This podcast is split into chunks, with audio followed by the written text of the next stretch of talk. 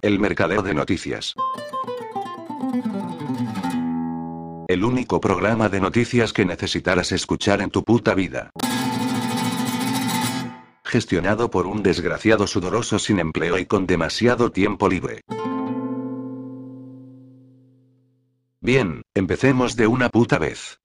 El análisis y la comparación del documento de revisión presentado por Pfizer a la Administración de Alimentos y Medicamentos de los Estados Unidos, en base al cual la FDA dio luz verde a la ampliación del permiso de emergencia para la vacunación de niños de 12 a 15 años, revelan hallazgos preocupantes, entre los que se incluyen violaciones del protocolo establecido por la propia Pfizer, y no menos grave, un diseño que permita a la empresa un sesgo favorable en cuanto a la seguridad de la vacuna. Según el documento de revisión presentado por Pfizer a la FDA, cuatro de los 1.131 niños del grupo de estudio que recibieron la vacuna COVID-19 de Pfizer-BioNTech sufrieron efectos adversos graves, SAE, es decir, acontecimientos en los que se cumplió al menos un criterio causaron la muerte, son potencialmente mortales, requieren hospitalización o prolongación de la hospitalización existente, provocan una discapacidad barra incapacidad persistente o una anomalía congénita barra defecto de nacimiento. De estos cuatro niños, tres tuvieron una depresión tan grave que fueron hospitalizados poco después de la vacunación, en los primeros siete días después de la primera dosis, en el segundo solo un día después de la segunda dosis, y en el tercero 15 días después de la primera dosis, respectivamente. La consecuencia de este hallazgo es extremadamente preocupante, ya que significa que uno de cada 350, 400 niños vacunados podría sufrir una depresión grave y necesitar hospitalización.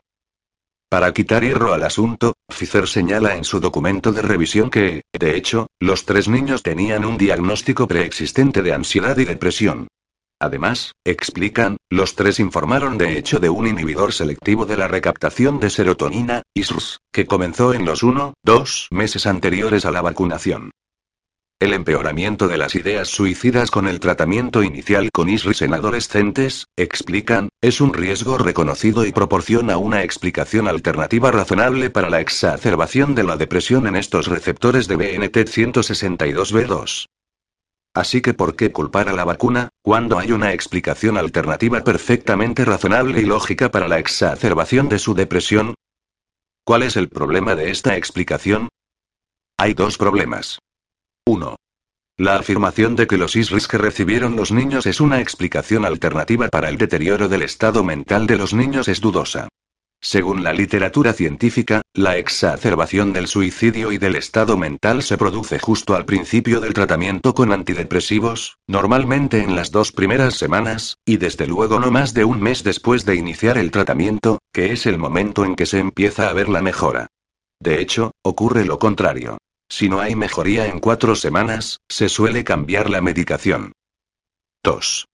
Y lo que es más importante, según el protocolo del estudio, los participantes con un diagnóstico psiquiátrico previo nunca deberían haber sido incluidos en el estudio, véase la página 41 del protocolo. Resulta que uno de los criterios de exclusión del ensayo es otra condición médica o psiquiátrica que incluya ideación barra comportamiento suicida reciente, en el último año, o activo o anormalidad de laboratorio que pueda aumentar el riesgo de la participación en el estudio o, a juicio del investigador, hacer que el participante sea inapropiado para el estudio. Se trata, por tanto, de una flagrante violación del protocolo de estudio establecido por la propia empresa y aprobado por la FDA. La implicación de tal violación es grave. Si Pfizer fue tan negligente que incluyó en el experimento a sujetos con antecedentes psiquiátricos, en contra del protocolo que ellos mismos establecieron, significa que el bienestar de los sujetos no es su principal preocupación. Como la propia Pfizer señala en el protocolo. Esos antecedentes pueden aumentar los riesgos de participación en el estudio. Y si no respetan la ética en el reclutamiento de los sujetos, ¿quién nos asegura que respeten la ética en otras secciones del estudio, por ejemplo, el análisis de los resultados? Diseñar el protocolo de forma que permita a la empresa presentar resultados positivos en cuanto a la seguridad de la vacuna.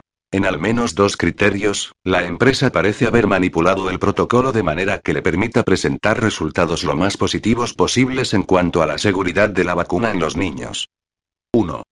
Diseñar el protocolo de forma que reduzca, en la medida de lo posible, la inclusión de acontecimientos adversos graves en el informe presentado a la FDA.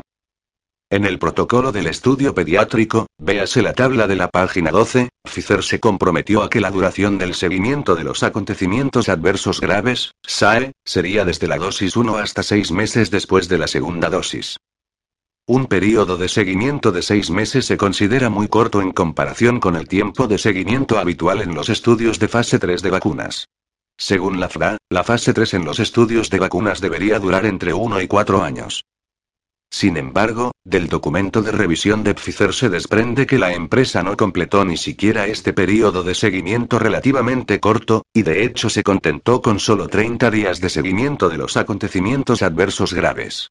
Este hecho se desprende del capítulo que trata de la fecha de análisis, página 30, bajo el título del capítulo de los SARE.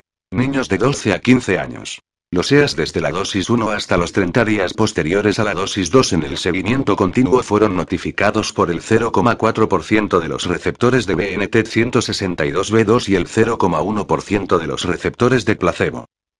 ¿Cómo ha sido esto posible? En la página 114 del protocolo del estudio, en el capítulo que trata del momento en que se realizarán los análisis estadísticos, Pfizer estableció una serie de marcadores de tiempo para realizar estos análisis.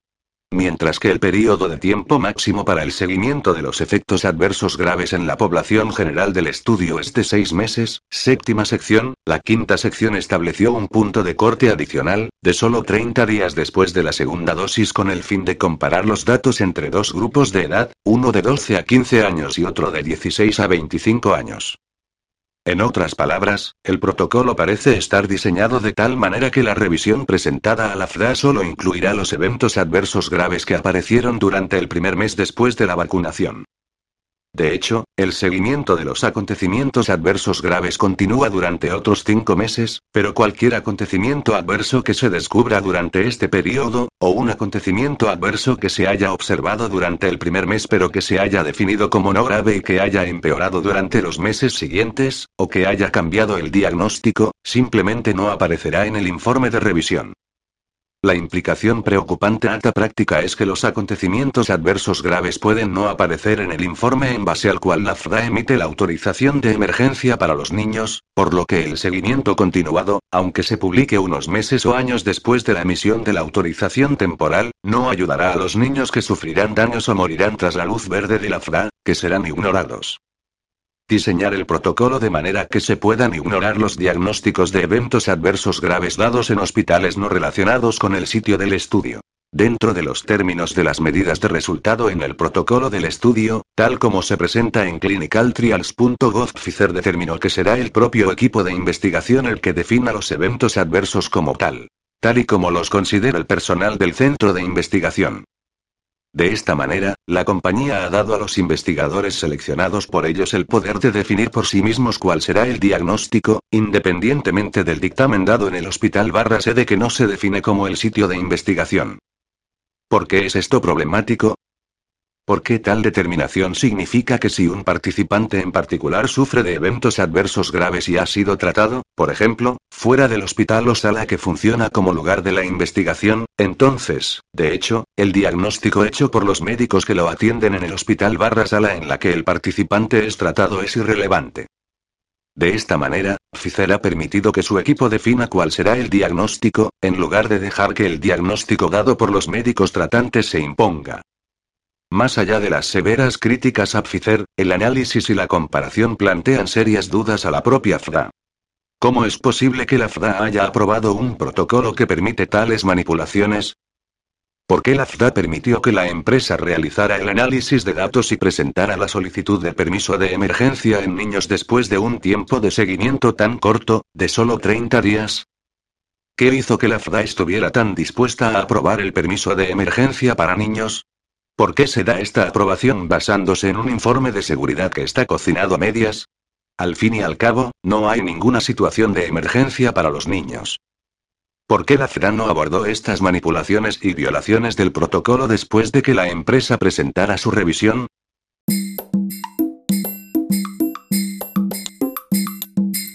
Cada día que pasa se ve con más claridad que las vacunas están siendo el verdadero baño de realidad, en especial para los que se han vacunado, pues muchos de ellos están enfermando. Muchos también están muriendo, se estima que solo en Estados Unidos han muerto ya 50.000 personas, además de los efectos secundarios graves en cientos de miles.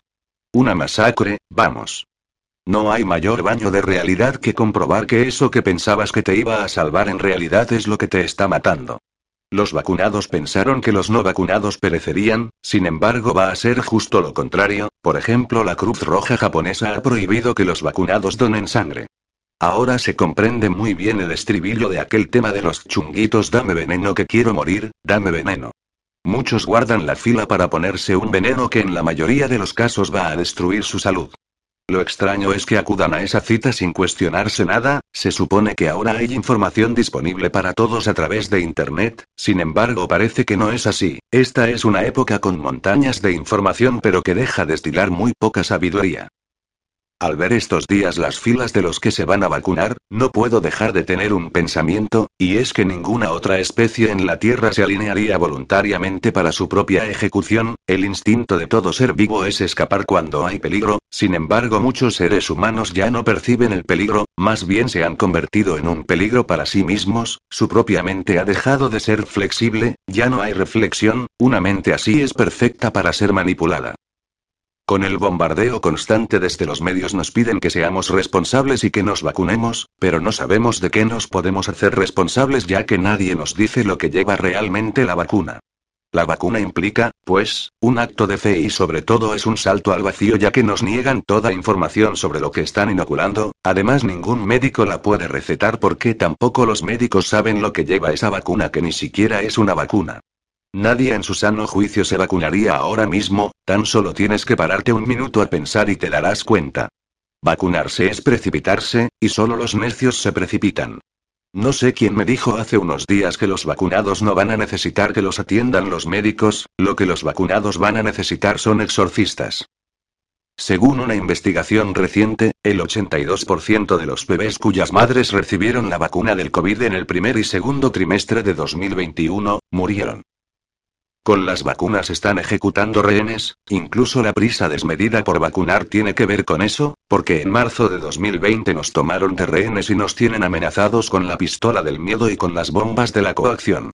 Los satánicos regresivos obtienen placer torturando a sus víctimas, siempre fue ese su estilo. Está claro que para los oscuros viene algo que no les gusta en absoluto, por eso se están tomando su venganza a toda prisa, después ya no lo van a poder hacer pues estarán purgando su increíble maldad. Este podcast es muy bueno para ver cómo nos siguen engañando con las noticias alarmantes que realmente no lo son, también nos engañan con la incidencia acumulada cuando sabemos que no hay ninguna incidencia acumulada, nunca la ha habido.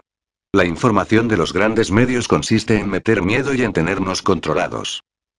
¿Cómo se puede detener la vacunación? Muy fácil. No te vacunes, que nadie se vacune y toda esta locura se habrá detenido en un instante. Es el método con el que en Francia han tumbado el pasaporte sanitario. Lo habían puesto obligatorio para acudir a ferias, pero han tenido que anular su obligatoriedad tan solo 24 horas después de haberlo implantado porque solamente 40 personas acudieron el primer día. La vacuna no solamente no es la solución, sino que la vacuna es el problema. La vacuna es un experimento genocida, desde hace años tenían la vacuna preparada, inventaron la pandemia para inocular a todo el mundo. Ahora los de Pfizer advierten ya a los vacunados de que van a necesitar una tercera dosis, seguirán mintiendo hasta que abráis los ojos de una vez, dicen que con la tercera dosis la inmunidad será 8 o 9 veces mayor, qué tomadura de pelo. La doctora mexicana Viviane Brunet lo cuenta todo en este audio lleno de verdades, no os perdáis los últimos dos minutos. Cuando un médico despierta, miles de personas despiertan también. Siguen con los cribados masivos totalmente fraudulentos ya que esas pruebas son una estafa absoluta, me refiero a la PCR y al test de antígenos, hay vídeos donde ponen una gota de cerveza en un test de antígenos y da positivo. ¡Qué vergüenza! Siguen con el término asintomático dando la tabarra cuando sabemos que es una falsedad como un castillo de grande, siguen con su plan de reventar el turismo y de hundir a la pequeña y mediana empresa. Lo mismo que se inventaron la expresión asintomático ahora se han inventado vacunados no inmunes a las nuevas variantes, en vez de decir que la vacuna es un engaño que no inmuniza de nada. Están aniquilando la economía de los distintos países, están pisoteando todos los derechos y todas las libertades. Pero hay que tener fe porque alto vamos a salir, no van a poder llevar a cabo su plan, ellos lo saben, tienen la batalla perdida porque se pusieron del lado de la falsedad y de la mentira. Los globalistas van a ser detenidos y van a ser juzgados por delitos de lesa humanidad. No van a poder escapar de lo que viene. Un recordatorio para todos los que se han vacunado, han de saber que hay remedios sencillos y económicos, aquí los tenéis. Dióxido de cloro tomado conjuntamente con MSO, M-acetilcisteína, glicina, zinc, omega 3, ceolita, infusiones de diente de diente de león, incrementar el consumo de verduras de hoja verde como las espinacas, el brócoli, las acelgas, el aguacate y el calabacín.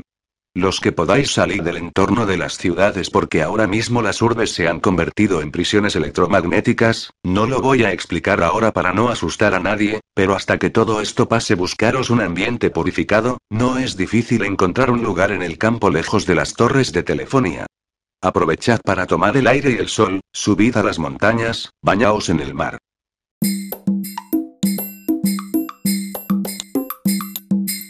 Cuba rechazó un convenio con COVAX, la institución a través de la que se distribuyen vacunas a los países más pobres. Para este organismo, Cuba sería un país propicio para un convenio económico a cambio de vacunas, propuesta que rechazó el gobierno de Díaz Canel. La economía cubana, que supera ampliamente estos parámetros, no aceptó las condiciones económicas de financiación propuestas por COVAX y optó por confiar en sus científicos y sanitarios con la elaboración de sus propias vacunas. La economía de la isla se contrajo un 11% en 2020, pero la situación ha empeorado este año, donde se contabilizan 1.300 contagios diarios actuales frente a los 165 registrados en el mes de enero.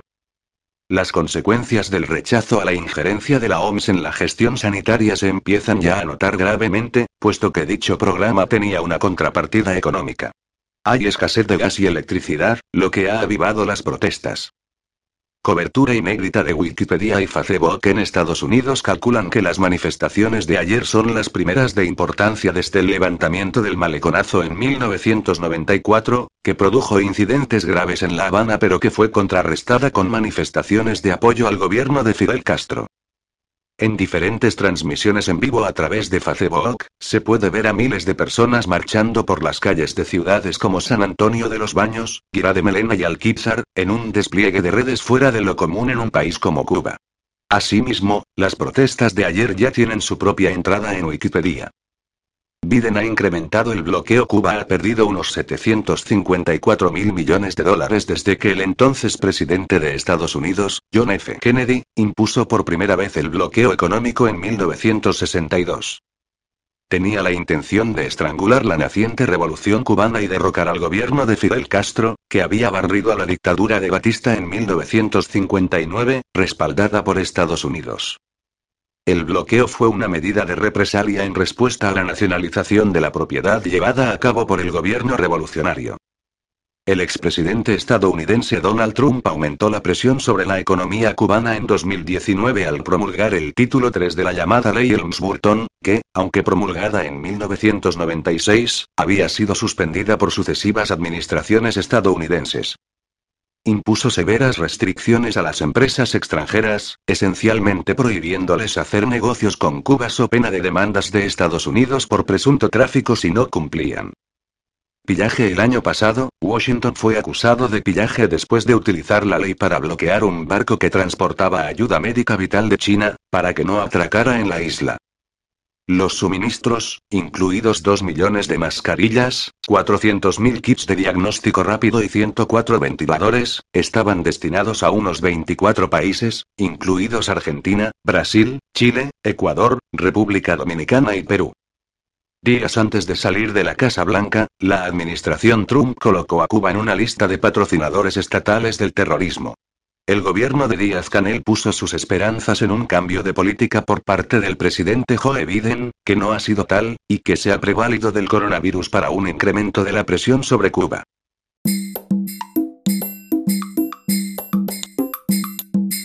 Tan pronto como se anunció la operación Warp Speed es el nombre de la campaña de vacunación en Estados Unidos, dejé claro que uno de los principales objetivos era este. Conseguir la aprobación de la tecnología experimental de ARM. La tecnología de ARM nunca había recibido luz verde antes de la vacuna COVID. ¿Por qué? Porque era muy peligrosa.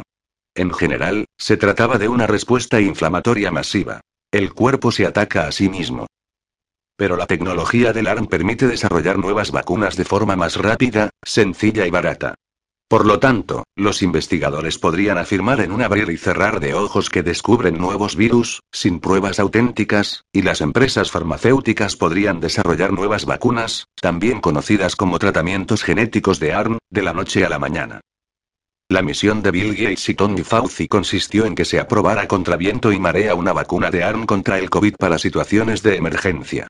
Estaban decididos a abrir el mercado a una avalancha de productos médicos de ARN. En el artículo de ayer destaqué la llegada de una sustancia milagrosa, el grafeno, que se anuncia como el núcleo de un nuevo hito en la medicina. Por ejemplo, Merck lo está utilizando para investigar la creación de respuestas nerviosas forzadas en el cuerpo, con el fin de eliminar toda una serie de condiciones de enfermedad. Por supuesto, se subestima la reconocida toxicidad de las nanopartículas de grafeno. En particular, su tendencia a causar infecciones pulmonares. Y ahora el grafeno y la tecnología del ARN se encuentran y se dan la mano en una nueva investigación sobre vacunas contra el cáncer. ¿Cómo se dice? ¿Qué podría salir mal? La referencia es In situ Transforming Vaccines from Polyethylenimine Functionalized Drapene Oxide Hidrogel for Durable Cancer Immunotherapy Nanovacunas de ARN transformadas in situ a partir de un hidrogel de óxido de grafeno funcionalizado para una inmunoterapia duradera contra el cáncer, 17 de febrero 2021, AX Publications. He aquí un extracto del optimista resumen. La vacuna de ARN mensajero, ARN, es una prometedora candidata en la inmunoterapia del cáncer. Aquí, damos cuenta de un hidrogel inyectable formado con óxido de grafeno, GO, y polietilenimina, PEI. Las nanovacunas liberadas pueden proteger el ARN de la degradación y conferir capacidad de entrega dirigida a los ganglios linfáticos. Ya está en marcha la carrera para desplegar tanto la tecnología genética del ARN como el grafeno en todo tipo de innovaciones médicas. No hay solo un peligro. Hay dos. Y aquí hay un tercer ingrediente. Según la teoría convencional de las vacunas, el ARN inyectado haría que las células del cuerpo produjeran una proteína exclusiva de los tumores de cáncer. El sistema inmunitario atacaría esta proteína, y así enseguida estaría preparado para destruir el cáncer antes de que pudiera afianzarse. Es posible que los investigadores del viejo y fallido proyecto estadounidense sobre el cáncer vírico de los años 60 y 70 puedan ahora reescribir la historia, ponerse a la cola y decir, nunca fracasamos. Robert Gallo sí descubrió dos virus del cáncer, que además tienen proteínas únicas.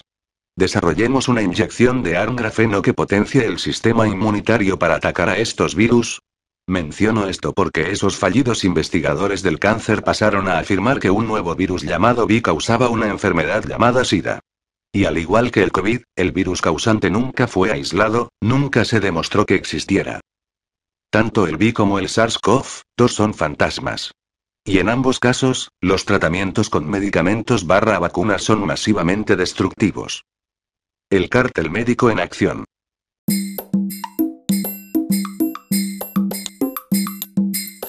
Uno de los motivos para prolongar esta pandemia indecentemente ha sido la rehabilitación del buen nombre de la terapia génica, que fue repudiada hace 20 años por su letalidad. No es casualidad que la mayor parte de las vacunas que se han puesto en marcha en Occidente, sean de esa misma factura, porque tienen el apoyo financiero del ejército de Estados Unidos, lo mismo que Moderna, una empresa creada ex novo con ese mismo fin. Hablar de Moderna es lo mismo que hablar del Pentágono. Ahora ambos se han embarcado en el proyecto DARTO Tecnología de ARN Acelerada Desplegable. Un equipo de 15 científicos del Centro de Investigación de Moderna en Norwood, Massachusetts, lleva unos meses trabajando con el Pentágono para miniaturizar la producción de vacunas de ARN. En el mercado actual los remedios van por delante de las enfermedades.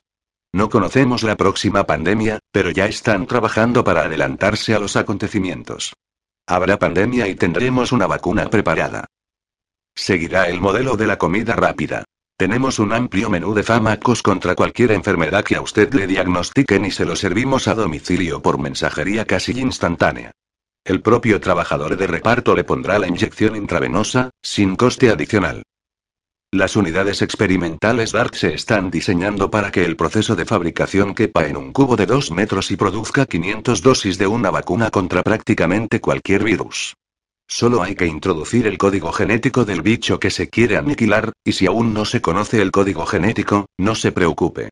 Se lo inventan con un ordenador y una base de datos que nadie de dónde ha salido.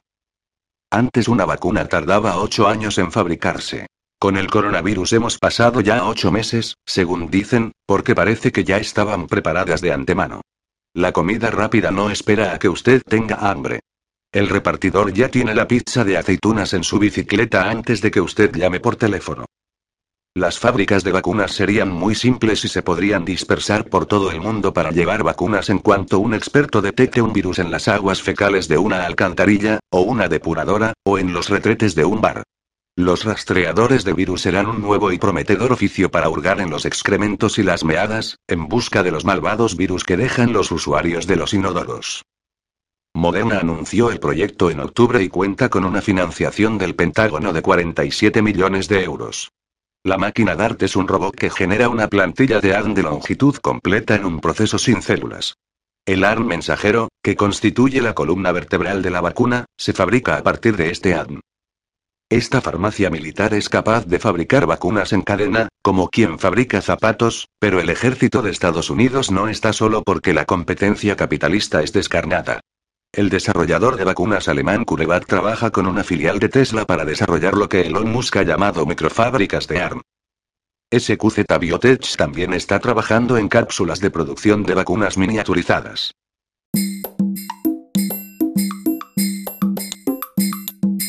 El peor virus existente. El virus de la estupidez. Desde el inicio del teatro pandémico, José Federico Villamil Calva, militar en la Reserva y estudioso del proceso de desinformación sistemática de las sociedades occidentales como instrumento de las guerras híbridas que posibilita la tecnología, nos ofreció resultados totalmente distintos a los que se iba racionando, cual alpiste, a la asustadiza, paranoica y psicótica sociedad, infectada con un virus, este sí real, el imperdonable virus de la necedad humana. Todo ello con un siniestro propósito desencadenar el mayor e injustificado de los alarmismos. José Federico lo se fue exponiendo detalladamente durante los primeros meses del Coronacircus. Y después, hasta hoy. Lo hizo en un blog, que fue eficazmente chapado por las redes sociales y Google, nuestros queridísimos verdugos, a fuer de chapuceros y lastimosos censores, disfrazados en tantas ocasiones de verificadores. Las masas sucumben más fácilmente a una gran mentira que a una pequeña. Su imprescindible web, referencia al prodigioso ensayo de Erich Fromm. Miedo a la libertad, miedo a la verdad, tan concomitantes. Y el seudónimo utilizado, pues. El adversario del gran hermano en la célebre y magistral novela de George Orwell, por cierto seudónimo de Eric Blair, 1984, un disidente llamado Emanuel Goldstein. La referencia a León Trotsky deviene nítida. Se trata de un perseguido, por el Stalin de cada época. Lo mismo que Goldstein en su novela, Villamil Calva pretende, lo procura al menos, convertirse en un instrumento que permita despertar alguna conciencia adormilada y poner en cuestión este perverso sistema que va encerrando las conciencias en invisibles celdas de cristal, mientras limita los derechos y libertades que tanto costó lograr. Lo hace, sobre todo, a través de su libro COVID-19, Miedo a la Libertad. Magnífico frontispicio, Pedro Baños, página 124 del dominio mental, excelentes letras de las que ya les hablé hace unos cuantos meses. Sobre la criminal farsa llamada vacunación. Ineludibles informes de Villamil. Demoledores, pormenorizados, clarividentes datos sobre el tecnoveneno transgénico. Y sobresalen conclusiones, abuela teclado, algunas. Datos y cifras oficiales burda y deliberadamente manipulados. La fraudulenta y carísima PCR transformada en instrumento de manipulación social. La vacuna ineficaz e insegura, muy insegura. Imposibilidad de conocer otras posibilidades terapéuticas más allá de la criminal farmacia. Y, clave, el absoluto y asesino sin sentido de vacunar a críos y jóvenes, y a la población en general, a griego. Y aguardando con verdadero interés el desenmascaramiento de otra farsa, la vacunación en Israel. Perfecto híbrido, o gaño, entre los totalitarismos nazi y comunista. En fin.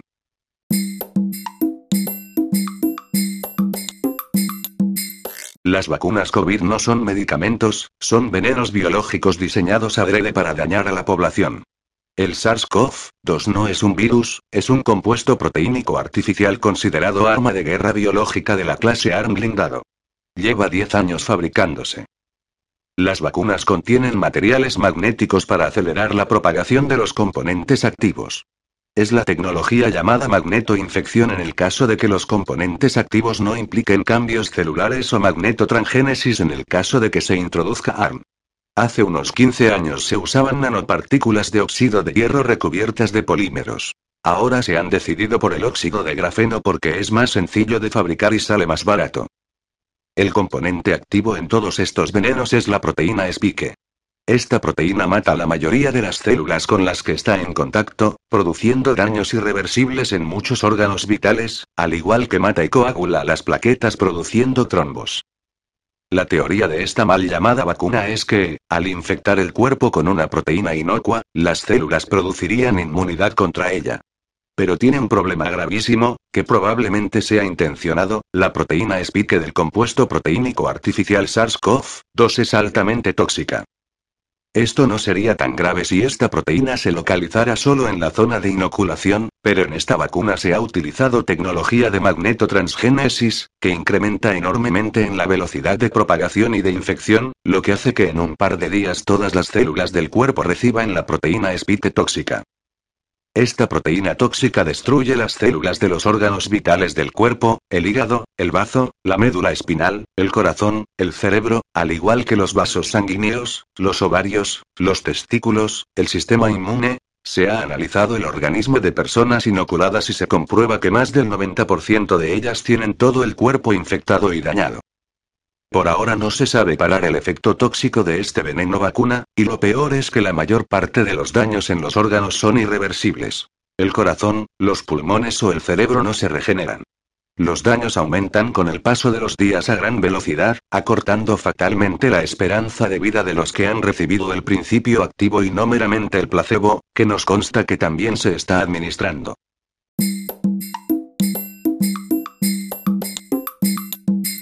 La autorización de uso de emergencia, EUA, de la Administración de Alimentos y Medicamentos de los EE. U. FMA, sería automáticamente derogada por ley si se demostrara que la ivermectina es eficaz y segura. Así afirma Brett Weinstein, un biólogo evolutivo, en el programa Tucker Carlson Today de Fox News, informando que el ex profesor de Evergreen State College ahora es censurado sistemáticamente de los principales medios de comunicación de Internet, desde YouTube hasta Facebook. El argumento de Weinstein es que la ivermectina provocaría la desaparición legal del estatus EUA para las vacunas. En el artículo de Fox News, la EUA se definió como un mecanismo para facilitar la disponibilidad y el uso de contramedidas médicas, incluidas las vacunas, durante emergencias de salud pública, como la actual pandemia de COVID-19. La definición continuó. Según una EUA, la FDA puede permitir el uso de productos médicos no aprobados o el uso de productos médicos aprobados en una emergencia para diagnosticar, tratar o prevenir enfermedades o afecciones graves o potencialmente mortales cuando se hayan cumplido determinados criterios legales. Cumplido, incluso que no hay alternativas adecuadas, aprobadas y disponibles. Si la ivermectina es lo que aquellos de nosotros que hemos analizado la evidencia pensamos que es y entonces el debate sobre las vacunas terminaría por definición, porque las vacunas que tenemos hasta ahora recibieron autorización de uso de emergencia, dijo Weinstein. Señalando que las vacunas contra el coronavirus no son tratamientos aprobados formalmente por la FDA en cambio, se administran bajo la categoría raramente delineada de EUA. Rentable y genérica, la ivermectina ha generado mucha controversia en toda la sociedad. Se han ido anunciando un estudio tras otro y la gran mayoría, abrumadora, ha producido beneficios positivos, que se recuerdan en un metaanálisis importante, es decir, un estudio de muchos ensayos. Weinstein le dijo a Carlson esencialmente porque la ivermectina es genérica, sin patente, y ha demostrado una eficacia marcada con un historial de seguridad abrumador, sin mencionar que muestra al menos en algunos estudios beneficios profilácticos, esto sugiere una razón para una evitación sistemática, incluida la censura generalizada. Esa autorización de uso de emergencia tiene como condición que no haya tratamientos seguros y efectivos disponibles, dijo Weinstein, y señaló que la ivermectina es lo suficientemente antigua y está suficientemente establecida como para estar fuera de su patente, lo que significa que se puede producir de forma genérica. Y se ha demostrado que es segura y eficaz para otras afecciones médicas. Descubierta alrededor de 1975 en Japón, la ivermectina se utiliza principalmente como tratamiento para la malaria en regiones muy afectadas como en África, y también se ha utilizado en medicina veterinaria como un tratamiento muy común para la lombriz del corazón en perros y gatos domésticos. La ivermectina también se ha recetado para tratar los piojos en los niños. Entonces, si la ivermectina es segura y efectiva y entonces no debería haber vacunas que estamos administrando. Deberían estar en prueba y deberíamos averiguar si son seguras o no, dijo Weinstein, aludiendo a varios casos graves de los efectos secundarios de la vacuna. El panel de los Institutos Nacionales de Salud de los Estados Unidos se reunió con los autores de los metaanálisis publicados actualmente, incluido el Dr. Andrew Will y otros, y el Dr. Pierre Corey y otros. Después de esto en enero, la agencia de investigación principal cambió sus pautas a una posición más neutral. Antes de esto, solo recomendaban el uso de ivermectina en ensayos clínicos. Por supuesto, esto podría cambiar cualquier día. Es importante destacar que Weinstein declaró que realmente no existe un plan de juego a largo plazo para combatir el COVID-19, excepto por lo que parece ser un esquema de vacunación anual, marcado por actualizaciones de refuerzo. Pero refiriéndose a un evento adverso reciente en el que una mujer en el norte de Virginia sufrió una hemorragia cerebral masiva después de un pinchazo, el biólogo evolutivo planteó la pregunta de por qué el establecimiento médico al menos no muestra ninguna curiosidad intelectual sobre el asunto como debería y, de hecho, por ley se supone que están obligados a hacerlo.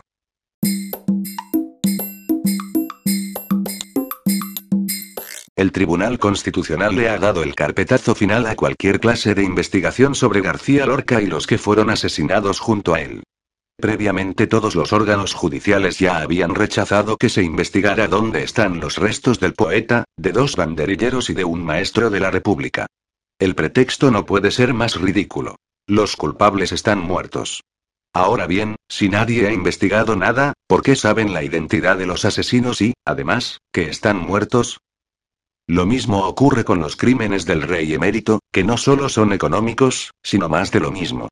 Cuando alguien inicia acciones judiciales en su contra, a los jueces y fiscales les falta tiempo. El rey ha sido y es irresponsable.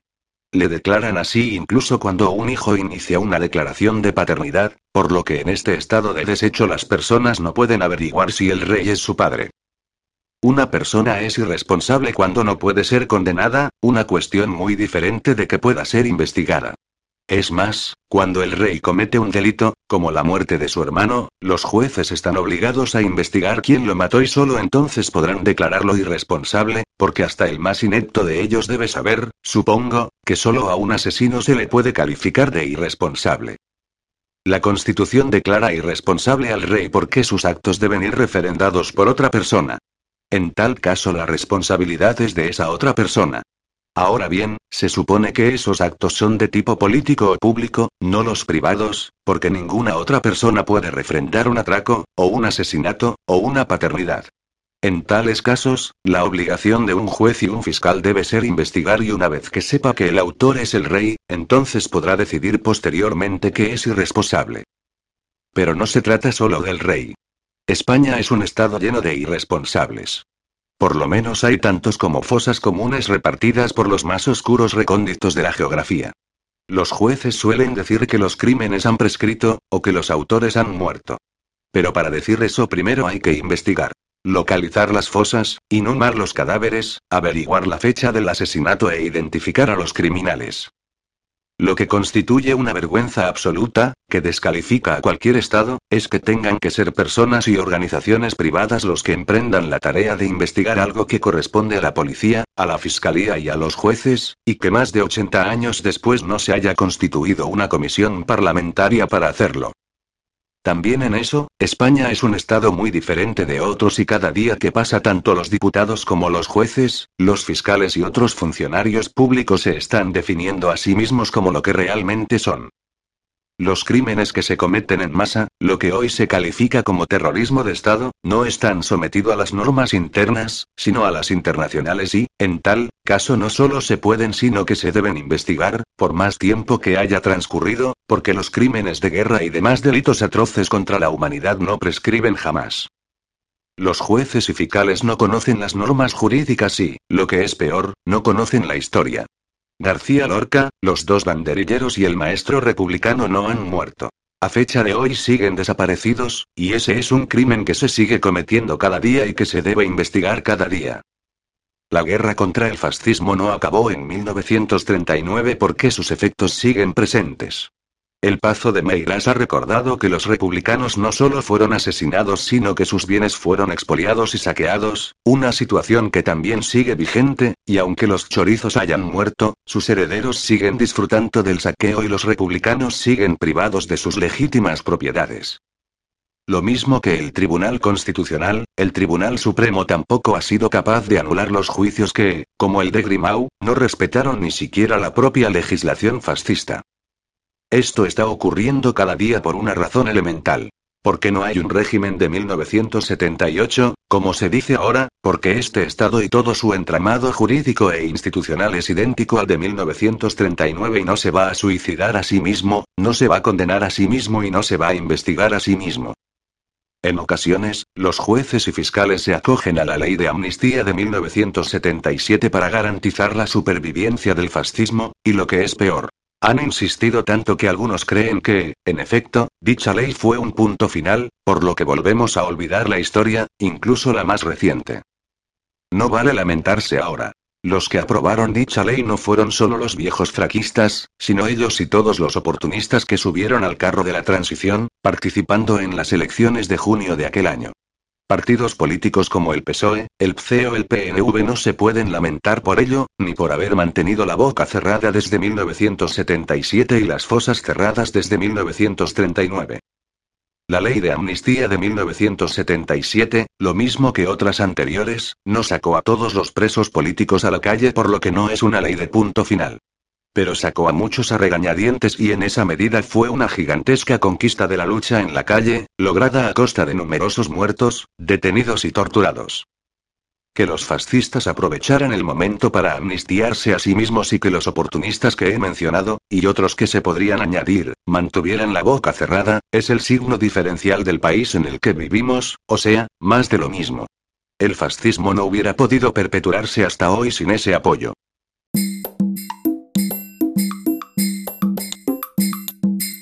El viernes un tribunal de Rotterdam publicará la sentencia sobre un crimen de guerra que ha tenido una enorme repercusión en Holanda. El fiscal le ha pedido 27 años de cárcel a Ahmad al-Q. Por el asesinato a sangre fría de un preso, cometida en Siria en 2012. El acusado es un residente de 49 años que vive en Holanda desde 2014 con su mujer y sus siete hijos. Su profesión es la de conductor de autobús, aunque en Siria dirigía la milicia yihadista Graba Amuasan, afiliada al Ejército Libre de Siria, donde se hacía llamar Abu Kuder. El gobierno holandés le concedió el estatuto de refugiado político, y sus crímenes habrían permanecido ocultos si en 2019 la policía alemana no hubiera prestado atención a sus encuentros en Holanda con los veteranos de su batallón. Los alemanes informaron a sus colegas holandeses, que ya no pudieron seguir respaldando a un criminal de guerra. Pero en su momento los yihadistas habían publicado en YouTube un vídeo en el que aparecía Abu Kuder participando personalmente en la ejecución de un oficial del ejército regular sirio. Era un piloto cautivo con marcas de tortura al que trasladaban a la orilla del río Eufrates. Por el camino Abu Kudar cuenta por qué le va a asesinar y luego le acribilla personalmente a sangre fría. Se escuchan 26 disparos de pistolas y fusiles de asalto Kalashnikov. Al principio de la guerra de Siria los medios de comunicación calificaban a este tipo de asesinos como héroes que luchaban contra el gobierno de Damasco. Días después de la grabación del vídeo, el periódico británico The Guardian publicó un largo reportaje sobre este criminal. Lo presentaba como una de las personas más valientes y despiadadas de la provincia de Deir la zona del este de Siria donde operaban los sicarios de Abu Qudar. Incluso le entrevistaron, herido en el brazo izquierdo por la bala de un francotirador. En las fotos aparecía con vendas y brazaletes. Los medios decían que eran los moderados de Siria. En la entrevista, Abu Kuder reconoció que su batallón se había transformado en una unidad del Frente al Nosra barra Al-Qaeda, aunque el entonces secretario de Estado estadounidense, John Kerry, aseguraba que Al-Qaeda no operaba en Siria. Los medios no convirtieron a los buenos en malos hasta que en 2014 cruzaron la frontera y entraron en Irak. Entonces Europa comenzó a acoger a algunos dirigentes yihadistas como refugiados políticos. Alemania encabezó la política europea de puertas abiertas para los yihadistas, hasta que comenzaron los atentados indiscriminados. En julio de 2016, un refugiado sirio de 21 años atacó a los transeúntes con un machete en Reudlingen, Alemania, matando a una mujer embarazada e hiriendo a varias personas. Los yihadistas reivindicaron la autoría. En octubre de aquel año, el ciudadano sirio Jaber al fue detenido en Leipzig. Decían que había huido de su país a causa de la persecución del gobierno de Damasco, pero le acusaron de preparar un atentado terrorista en el aeropuerto de Berlín. Dos días después de su detención, apareció ahorcado en una celda de la prisión. En 2019 un refugiado sirio de Limburgo, Alemania, intentó masacrar a los transeúntes con un camión robado. Como no mató a nadie, fue condenado a nueve años de prisión. En 2018 un tribunal de Düsseldorf condenó a cadena perpetua a un comandante de campo de 43 años que operaba en Alepo con el nombre de Abu también era miembro del Ejército Libre de Siria, es decir, de la oposición moderada al gobierno de Damasco. Había secuestrado y torturado personalmente a varios detenidos, algunos de los cuales murieron. Sin embargo, Alemania le concedió el estatuto de refugiado político. Todo iba viento en popa, hasta que una de las víctimas de las torturas reconoció a su verdugo. El año pasado, un tribunal de Budapest condenó a otro mercenario de la guerra de Siria, F. Hassan, a cadena perpetua por dos asesinatos públicos, incluida la decapitación de un imán local. El primer caso de crímenes de guerra contra yihadistas sirios en Holanda fue el del ciudadano holandés Osama Al-Afa, de 24 años, que combatió en las filas del Califato Islámico y del Ejército Libre de Siria entre 2014 y 2016. En 2019 un tribunal le condenó a más de siete años de cárcel por unas fotografías en las que un yihadista posaba felizmente delante de un preso crucificado.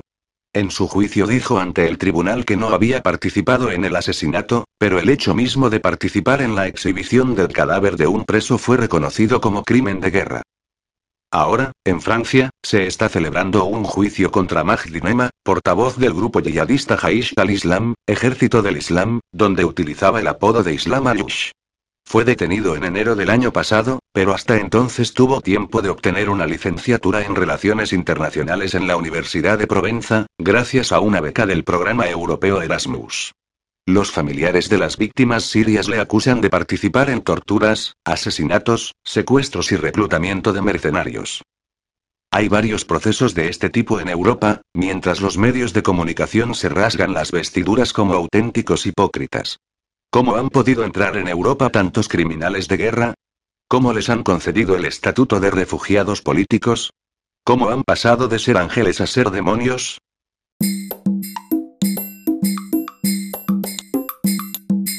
El mito del laboratorio de Wuhan ha acabado tapando otro mito, aún más estrafalario, como el mercado de animales vivos de la misma localidad, donde vendían pangolines, murciélagos y otras especies que los chinos cocinan habitualmente con maestría inigualable.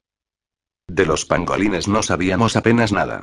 De los murciélagos estamos saturados de ficciones, tanto en la literatura como en el cine. No hay nada más plástico que situar el origen de una pandemia en los murciélagos, un mamífero volador que chupa la sangre de los humanos y que solo puede causar desgracias.